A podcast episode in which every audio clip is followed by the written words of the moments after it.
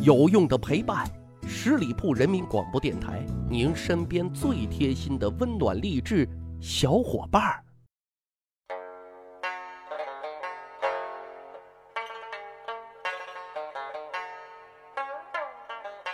十里铺人民广播电台，趣吧历史，增长见识，密室趣谈，我是大汉。今天咱节目播出的时间正好是正月初一，那在这里啊，首先恭祝大伙过年好，祝大伙万事大吉，身体健康，诸事顺利哈。咱今天节目啊，讲讲跟过年啊没关的事情啊。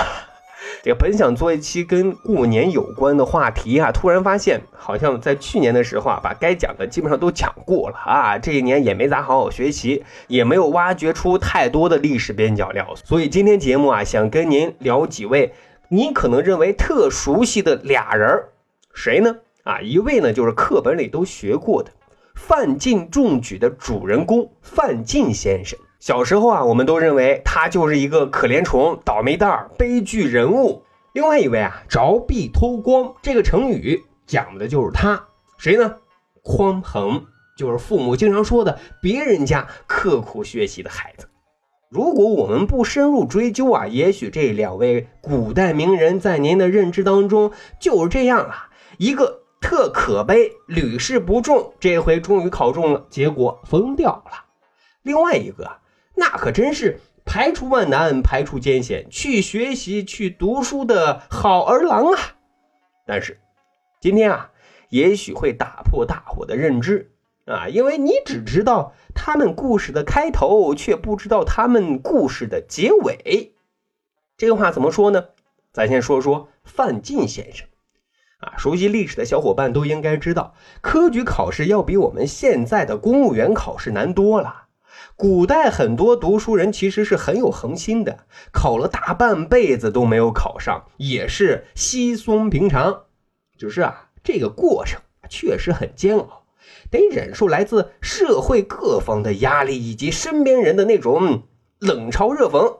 范进先生就是这样，年到半百才中了举人，所以啊，当他得知自己中举了之后，几乎就是疯掉了。因为马上就可以走上人生的巅峰了啊！大好的前程、光明的未来以及自己的白富美啊，太令人向往了啊！这才丑态百出。可是各位，我要告诉大家的是什么？其实范进中举了之后啊，还是很牛的。可以说啊，范进中举之后，身份完成了一次质的飞跃。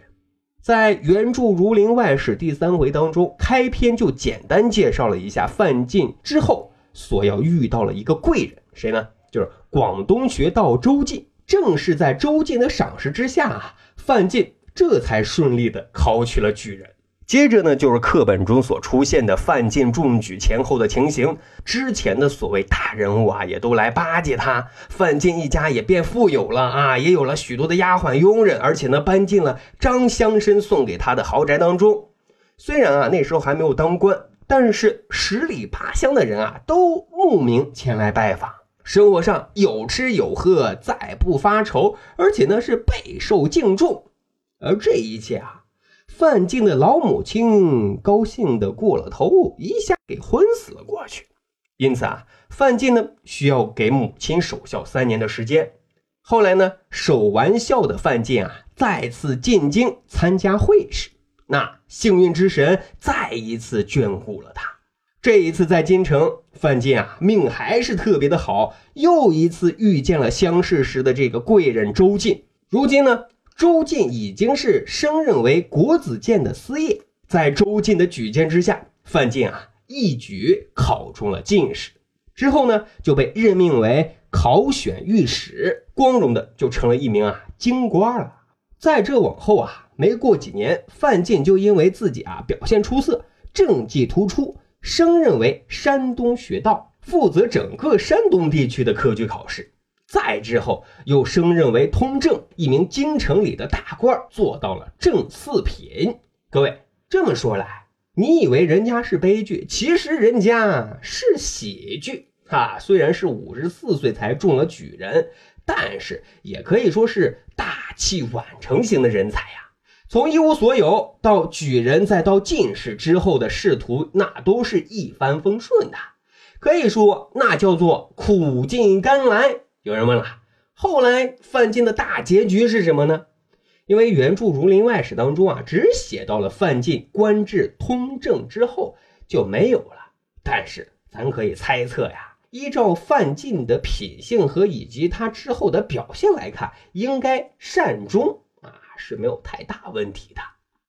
好，说完了范进，咱再说一说别人家里的好孩子，凿壁偷光的匡衡。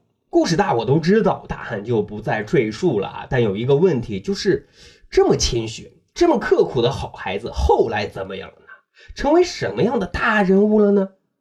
一般而言，学而优则仕啊。西汉那个时候还没有科举制度，主要呢靠地方来推荐。但读书人啊，也有跻身这个公务员行列的途径，那就是参加六经考试。考生呢可以选取啊任意的一门，如果考中，国家呢就分配给工作。那这里多说两句，所谓六经，其实指的就是诗、书、礼、易、乐、春秋。再后来呢，因为乐啊失传了，就变成了五经了啊。呃，再说一句题外话啊，大伙都知道啊，大汉生活在西安。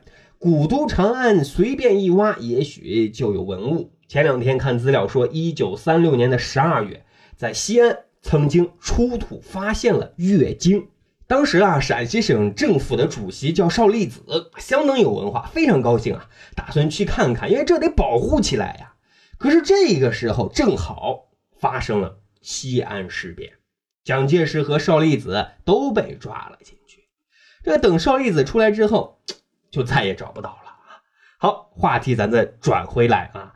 匡衡他主要研究的领域啊是《诗经》，苦读之下呢，那时候已经成为了一个超级大 V 了啊。所以啊，他选取《诗经》这一门类的考试进入仕途，问题应该是不大的。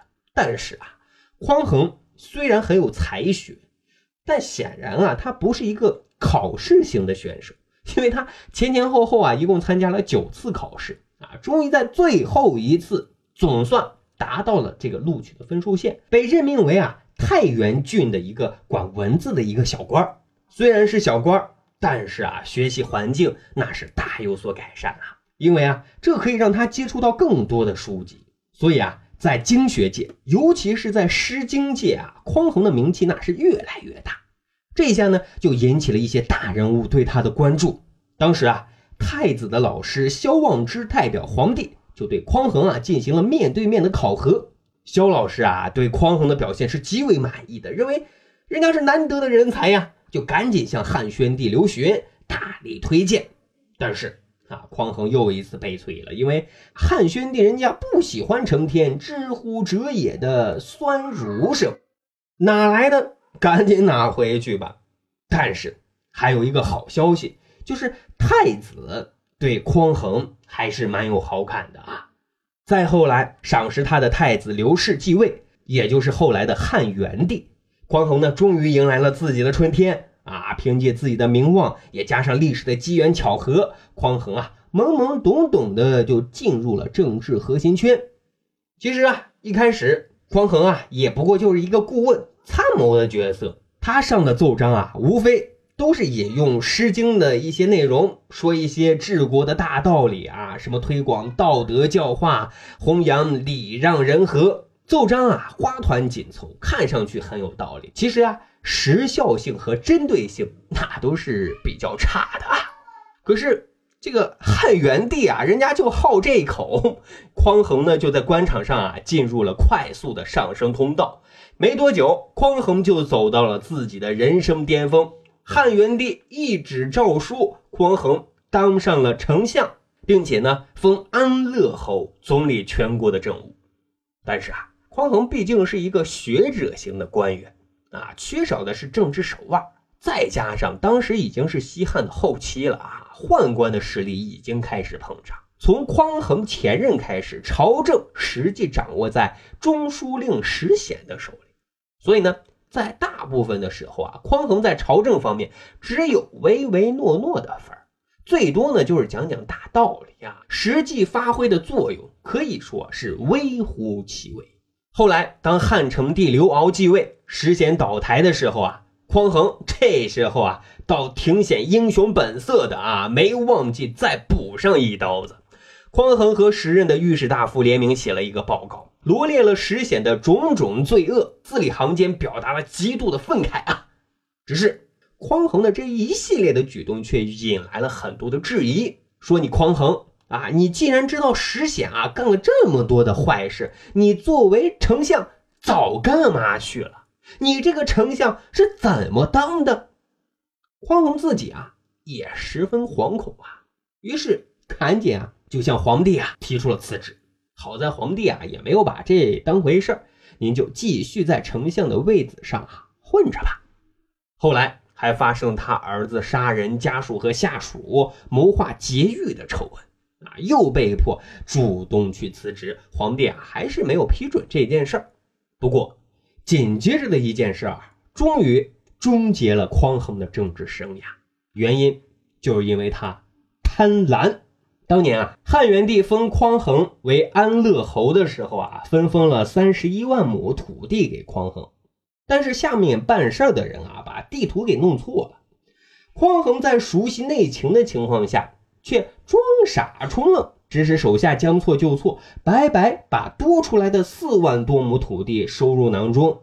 结果这事儿啊，后来被告发了。皇帝呢也挺生气的，一下子匡衡从丞相的位置一撸到底，回到了老百姓的行列当中啊。其实啊，本来就一个读书人，一介儒生，缺少胆识和魄力，更缺少政治智慧和手腕。却唯唯诺诺，不甘平庸，不舍名利，去搅浑水。所以啊，现在有一种声音说，匡衡是促使西汉走向衰弱的俘虏丞相。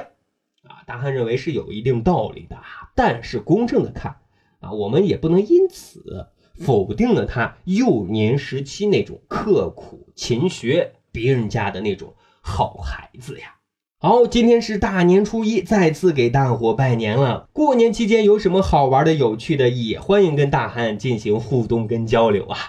我们有一个趣吧历史的小分队，如果您对历史边角料很感兴趣，欢迎大家关注十里铺人民广播电台的公众微信账号，然后回复数字一，就可以添加大汉的个人微信。经过简单审核之后，我就会邀请大家进入这个小分队当中，咱就可以谈天谈地聊历史段子。本期节目就是。这样，感谢收听，大伙过年好！好，本期节目就是这样，下期再会。本期节目由十里铺人民广播电台制作播出。了解更多的资讯，请关注十里铺人民广播电台的公众微信和新浪、腾讯的官方微博。感谢收听，我们明天再见。